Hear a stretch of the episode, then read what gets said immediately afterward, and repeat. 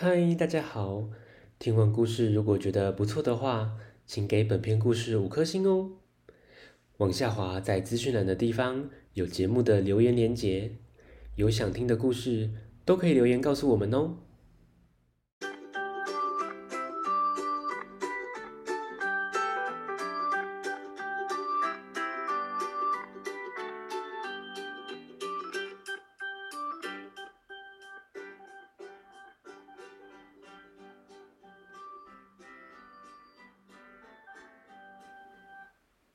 来来来，听故事！欢迎收听大肚鱼说故事。今天要分享的绘本《不可能的任务》，作者伊索尔，由李佳兰翻译，步步出版。多多两岁半了，他每天都很开心。爸爸妈妈看他慢慢的长大，也都非常的高兴。但是他们每天都像打仗一样疲惫不堪，该怎么办呢？听故事喽。多多只有两岁，他的爸爸妈妈很喜欢他，但是爸爸妈妈也喜欢在晚上好好的睡一觉。多多怕黑，晚上常常大叫“爸比、妈咪”，爸爸妈妈会轮流去陪他。多多的爸爸妈妈也想清闲的过日子。哎，妈妈怎么全身湿哒哒的？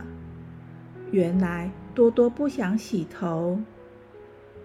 吃饭的时候，爸爸妈妈常想着。如果可以安安静静的吃一顿饭，那就太好了。多多来啊！你看看小鱼鱼，好好吃哦！不要不要，嗯。爸爸妈妈也帮多多买了一个可爱的小便桶，希望多多开始懂得上厕所。但多多为了玩玩具，还是便便在尿布里。每天中午，爸爸妈妈会想，能睡一次午觉该有多好啊！但是多多不喜欢睡午觉，他就喜欢玩。这样一天下来，多多的爸爸妈妈都累趴了。他们希望有一天多多会改变，一切都会变得比较简单。有一天，他们在报纸上看到了令人满怀希望的广告：“你累了吗？你有烦恼吗？美丽的安女士能帮你解决所有的问题，一律都是采用科学方法，提供天然药水。”药效特别快哦！爸爸妈妈马上挂号，一接到通知，他们立刻赶过去。安女士要多多的爸爸妈妈说一说他们的问题。嗯，他不吃蛋白，也不睡午觉，他害怕黑夜，没多久就要叫我们一次。而且他还尿床，嗯，还有还有，他不喜欢洗澡。安女士听完后就做了总结：你们需要的是多多不要害怕黑夜，他要吃掉蛋白，他要乖乖洗澡，他要睡午觉。他要自己上厕所，这样就可以了吗？嗯，差不多了。这有可能达到吗？